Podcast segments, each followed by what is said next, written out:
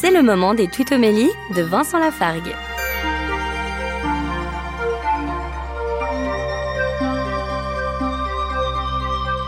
Dans l'évangile de Luc, chapitre 14, Jésus nous dit, verset 11, Quiconque s'élève sera abaissé, et qui s'abaisse sera élevé. Mais oui, avec Jésus, on ne suit pas la logique du monde, il ne s'agit pas de s'élever, de s'élever encore plus pour être en couverture des magazines, pour être le plus riche ou le plus célèbre, il s'agit au contraire de se faire humble, petit, et alors Dieu, lui, nous élèvera.